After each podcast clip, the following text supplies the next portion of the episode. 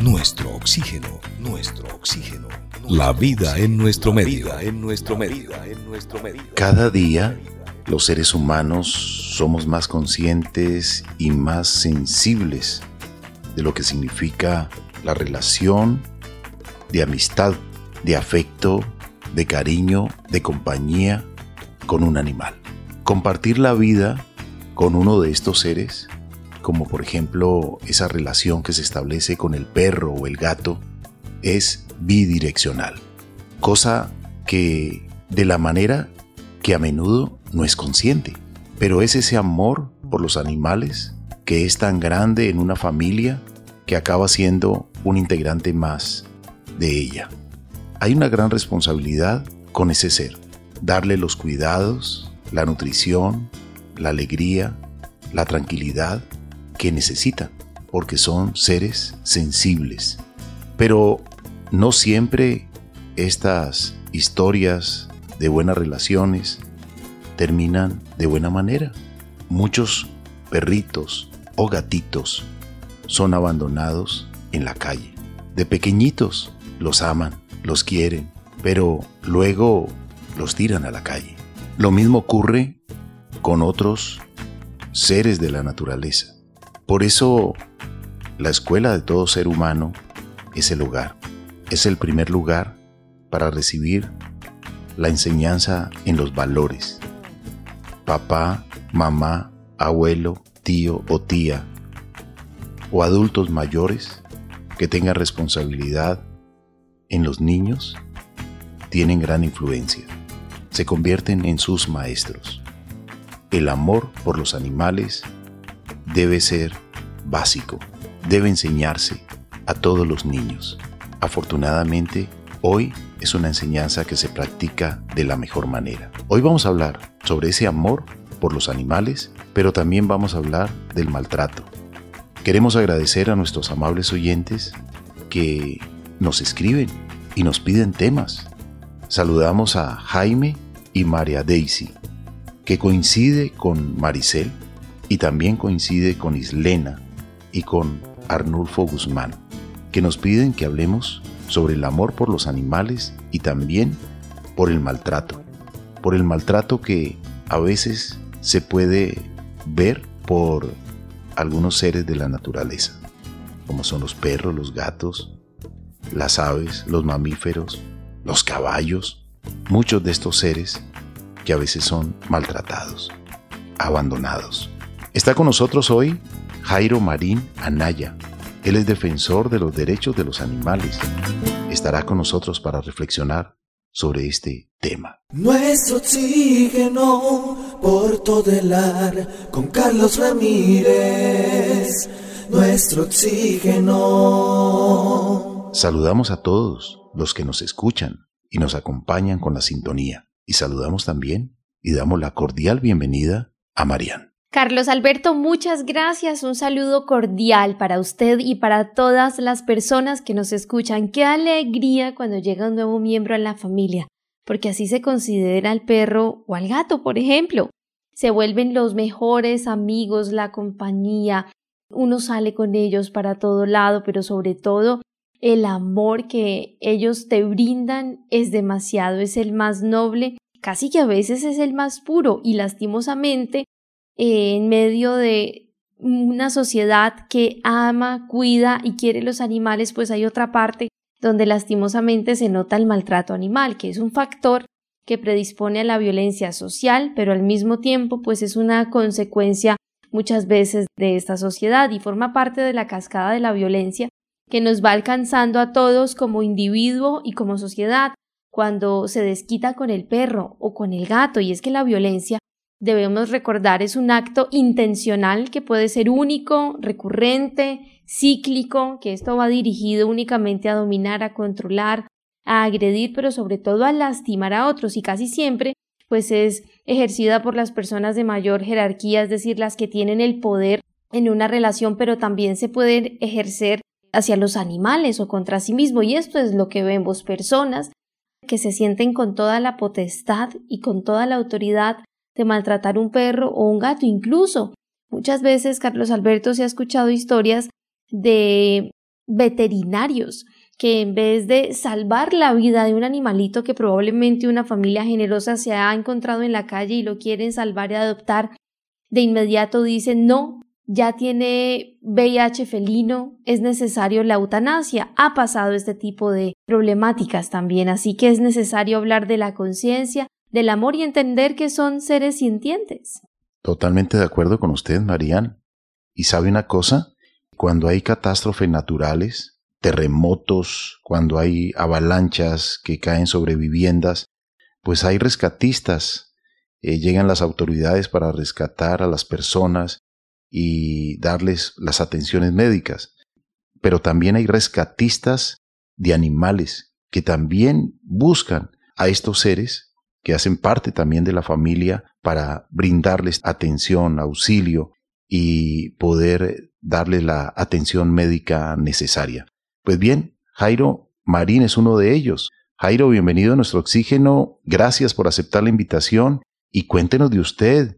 ¿Dónde se despierta ese amor por los animales? Siempre aquí reflexionamos con nuestros invitados porque nos encanta escuchar dónde se hizo ese clic. Y esto es el ejemplo para saber que muchos de estas acciones que se enseñaron por abuelo, abuela, tío, tía, a un niño, luego ese amor se vuelve tan grande que luego esa persona es un gran profesional, un gran científico, un gran inventor, o un gran ser humano que transmite amor y amabilidad por los seres que no tienen voz. Bienvenido, Jairo.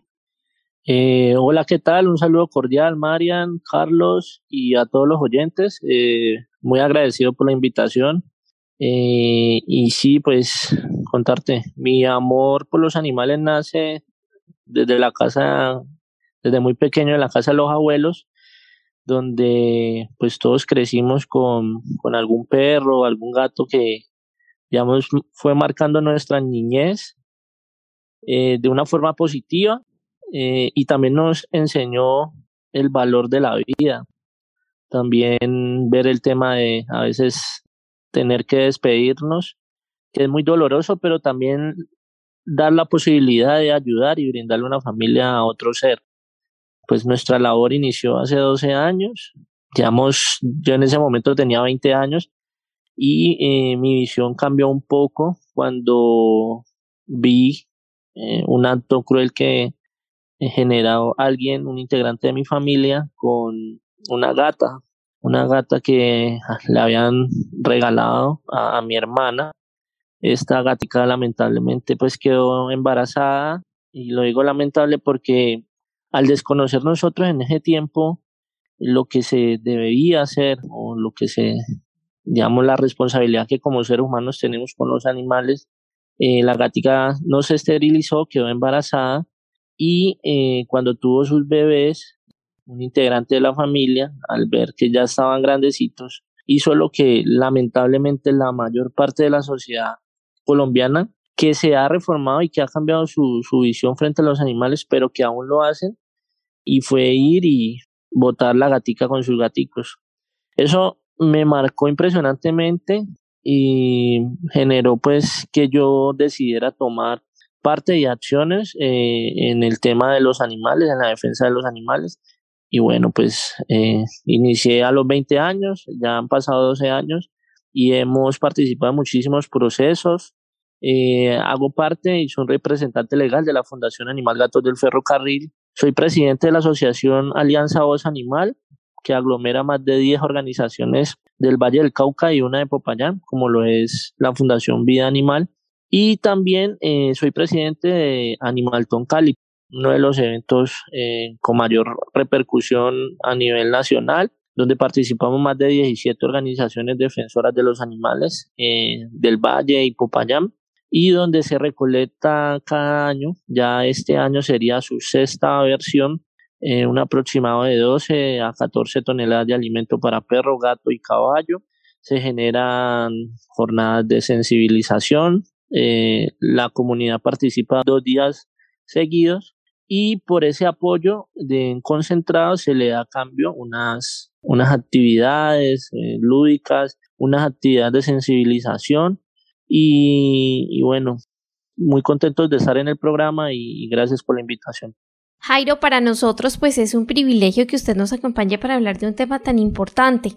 ¿Cómo empieza este trabajo para crear la fundación, su propia fundación? ¿Usted cómo inició? ¿Empezó probablemente en su casa? ¿Gatico que veía por allí o perro los recogía? ¿Y cómo esto fue creciendo a tal punto de, de convertirse también rescatista a nivel nacional cuando ocurren desastres?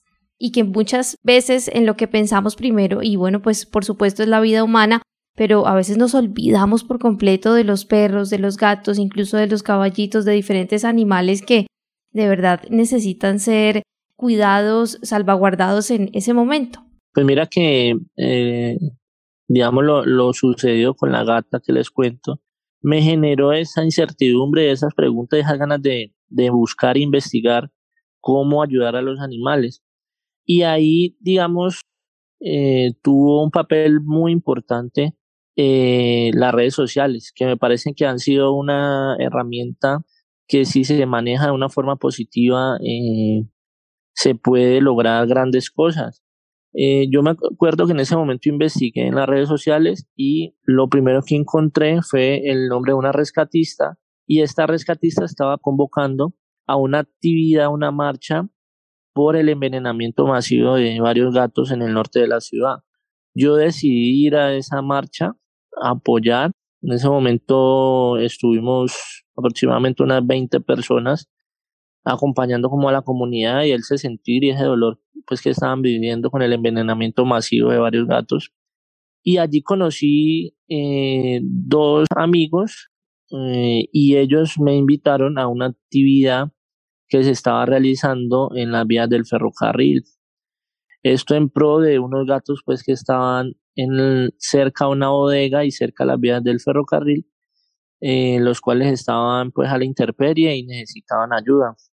Recuerdo que me invitaron a, ayudar a construir y adecuar una casa y desde allí, digamos, hice algunos lazos, comencé a investigar más en el tema, eh, conocí nuevos amigos, realizamos eh, un colectivo que se llamaba Huellitas Felices en ese momento. hicimos una labor por más de un año y de allí surge un llamado de auxilio en las redes sociales de un compañero. Eh, nos reunimos y pues analizamos la situación. Era que la bodega cercana a las vías del ferrocarril eh, iba a ser comprada. Esta siempre había estado en manos de la fiscalía. Allí guardaban los carros, las motos y los vehículos incautados, pero la habían vendido a una nueva institución. Y esta nueva institución al llegar eh, pues lo primero que quiso hacer es desalojar el lugar y cuando hablo de desalojar no es solo de, objetos y, de seres humanos, sino también de los animales. Y en ese momento, hace aproximadamente 11 años, pues no habían casi leyes de protección animal. Y lo que hacían estas empresas era llevar perros agresivos, generar envenenamientos masivos. Entonces, surgió una movilización masiva por las redes y convocamos y a la primera reunión llegaron casi 70 personas y de ahí se formó un colectivo que se llamó un colectivo como los gatos del ferrocarril y a los cuatro años de iniciar ese colectivo eh, decidimos generar y realizar la legalización de la fundación y entonces ahí es donde inicia la Fundación Animal Gatos del Ferrocarril hace eh, aproximadamente ocho años, y eh, el tema de la defensa de los animales. ¿Cómo llegamos a apoyar las zonas de desastre? Eh, pues contarles que, digamos, lo que nos mueve como, como seres humanos y es ayudar a los demás. Y en ese sentido ver que en muchas tragedias el ser humano da prioridad al ser humano y en ese sentido se olvida de los animales. Veíamos una, una necesidad de que hubieran personas en estas zonas ayudando a los animales y iniciamos eh, apoyando tragedias cercanas, deslizamientos, terremotos. Estuvimos en Mocoa, estuvimos más de un mes apoyando el proceso en Mocoa. Estuvimos en Ecuador, y, digamos, el apoyo más cercano que realizamos fue hace un mes aproximado en un deslizamiento que se generó entre Pereira y Santa Rosa de Cabal. La grandeza de una nación y su progreso moral puede ser juzgado por la forma en que trata a sus animales. Mahatma Gandhi. Hablando un poco de estos seres, de los caballos, están siendo utilizados para la equinoterapia. Y la historia de la equinoterapia se remonta a varios miles de años de antigüedad. Algunos estudios han revelado que en el año 460 a.C., Hipócrates, que es considerado el padre de la medicina, conocía las virtudes terapéuticas de los caballos y así recomendaba la práctica de esa actividad a aquellos pacientes que sufrían de patologías y que no tenían tratamiento con el principal objetivo de mejorar su estado de ánimo. Por eso estos seres contribuyen y ayudan a muchas personas que tienen algún tipo de discapacidad. Tiene beneficios ese contacto directo con ellos y ayudan al desarrollo cognitivo, físico, emocional y social de estas personas. Y así, el objetivo principal de esta terapia es conseguir una mejor calidad de vida para quienes la practican.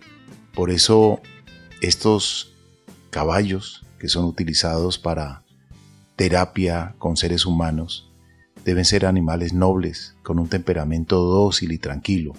Además, es esencial que sean entrenados de manera totalmente natural, sin ningún tipo de sometimiento, ya que de este modo se asegura la confianza en el caballo. Y por supuesto, es importante que esté habituado al trato con personas y ojalá al buen trato.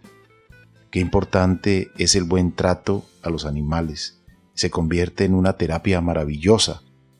Quienes tenemos perro, quienes hemos tenido gato, quienes realmente compartimos con estos seres, nos damos cuenta que hay cariño, que hay amistad. Y no se sabe quién escogió a quién en esta vieja amistad. Si el ser humano, alguno de estos seres, o estos seres al ser humano. Pero realmente en la actualidad hay una linda amistad. Hay muchos seres que, como Jairo, y como todas estas asociaciones, fundaciones, que aman los animales, pues son sensibles y les duele el maltrato. Que una carretilla sea utilizada casi con la carga de una volqueta y que muchas veces un caballito eh, no pueda frenar la fuerza y la inercia que lleva la carga que lleva en la parte de atrás, jalando y muchas veces resbalándose en el pavimento. Esto causa dolor a quienes somos sensibles con los animales. Por lo tanto, estas prácticas están siendo corregidas, están siendo educadas. Creo, Jairo, que falta mucha educación. No debemos cansarnos de seguir educando y seguir precisamente mostrando lo valiosos que son estos seres en nuestra buena relación con los seres humanos y que ellos merecen buen trato, merecen buena nutrición, merecen cariño, necesitan cariño, ellos también se estresan, ellos también sufren, ellos también lloran. Jairo, Carlos Alberto, también hacer un llamado muy especial para quienes están en la remodelación de sus apartamentos, para quienes están trabajando en este tema de la obra blanca. A veces salen escombros cuando hay remodelaciones y muchas veces el maestro dice yo le recojo todo el tema de los escombros y cuando uno va a ver llaman a una persona que utiliza los caballitos como medio de trabajo y la carga es demasiada, entonces también para que seamos conscientes, quienes estén en este tema de remodelación es preferible llamar a la empresa dedicada a esto y no utilizar los caballos porque lastimosamente es allí donde empezamos nosotros mismos a fomentar que los utilicen como un medio de transporte. Recuerdo, Marían, a una oyente que entrevistamos una vez, María Paz Naturaleza, era activista en la defensa de los caballos y dice que ella llegaba frente a estos caballos maltratados y los veía como sus lágrimas salían. Prácticamente, Jairo, ¿usted en algún momento ha visto llorar, digamos, un caballo? Mira que sí me pasó, me pasó hace dos años. Nosotros recibimos una, pues, un llamado eh, frente a un caso de una yegua que estaba en el Jarillón cerca de Cepaz, uno de los barrios del, oriente de Cali, cerca del Jarillón del Cauca. La compañera nos decía que habían llamado a policía ambiental. Policía ambiental había ido al lugar, había constatado de que la yegua estaba desnutrida, que la yegua estaba embarazada y lo que nos pareció extraño era que sabían que el propietario de esa yegua era un menor de edad. Así todo lo, lo que realizó la policía ambiental fue dejarles unas contravenciones, decirles pues que iban a estar vigilando eh, el tema de salud de la, de la yegua, pero pues nos pareció, digamos, que faltaron medidas sobre el asunto, entonces decidimos movilizarnos entre algunas organizaciones y la misma comunidad. Fuimos hasta el lugar y me pareció una imagen lamentable. El jarillón del Cauca Mm, no solo en el oriente, sino en el norte de la ciudad, ha sido utilizado para el criadero de algunas especies. Eh, en ese sentido, ahí tienen chivos, tienen terneros, gallinas, patos y también caballos. Cuando yo llegué, tuve que ver amarrado a un árbol eh, una yegua en desnutrición, se le veían los huesos digamos, expuestos y estaba embarazada. Cuando me acerqué, yo tengo las fotos y los videos, la verdad pude ver cómo las lágrimas de esta yegua, digamos, me impactaron bastante. Y al mirar hacia una de las viviendas, eh, ver como una potrica que también estaba allí eh, en ese tema de maltrato. Lo que pasa es que estamos hablando de una zona muy vulnerable y muy difícil. En ese momento no contábamos con el apoyo de la policía porque ya había ido. Entonces decidimos hablar con, con las personas que tenían estas, estos dos seres así y llegar a un acuerdo económico. Tengo que decirte que es la primera vez que he comprado un animal, pero entre todos nos tocó reunir entre la misma comunidad, hacer un llamado y reunir para comprar esta yegua embarazada y, esta potrica, porque, digamos, el futuro que hubiera tenido ese futuro nacimiento, esa, el futuro que hubiera tenido esa potrica, pues hubiera sido lamentable. Digamos, una vida de, crueldad, una vida de, de ser utilizada para jalar grandes pesos y si, digamos, no le es útil para jalar, pues la utilizan para las cabalgatas. Y si la yegua no es útil para nada de esto, eh, la engordan y terminan como medio de alimentación. Entonces nos parece cruel toda la vida que tienen que llevar estos, estos caballos. Y sí, eh, fue la vez que, digamos, más duro me dio. Me tocó ver también un ternero eh, llorar y en ese sentido la crueldad y el sufrimiento que, tienen, que viven los animales en este planeta, digamos, es bastante grande. Pese a que los seres humanos hemos modificado un poco las conductas, seguimos siendo la especie plaga que acabamos, digamos, con la vida, acabamos con las especies y vamos acabando con todo nuestro paso y por eso sumamente importante el tema de generar jornadas educativas y de sensibilización para que la comunidad entienda la realidad y el sufrimiento por el que tienen que pasar los animales. Jairo, muchas gracias. Lo mejor de lo mejor para usted y regálenos una página web, un correo electrónico donde se puedan contactar con ustedes. Eh, claro que sí, gracias a ustedes por la invitación, gracias a todos los oyentes. En eh, nuestras redes sociales, tanto en Instagram como TikTok y Facebook, eh, aparecemos como Gatos del Ferrocarril, guion bajo, o como Funda Animal, Gatos del Ferrocarril. Tener amor por los animales te hace un mejor ser humano. Recordemos también que la lealtad de un animal no conoce límites. Ama y cuida a los animales. Ellos también tienen sentimientos.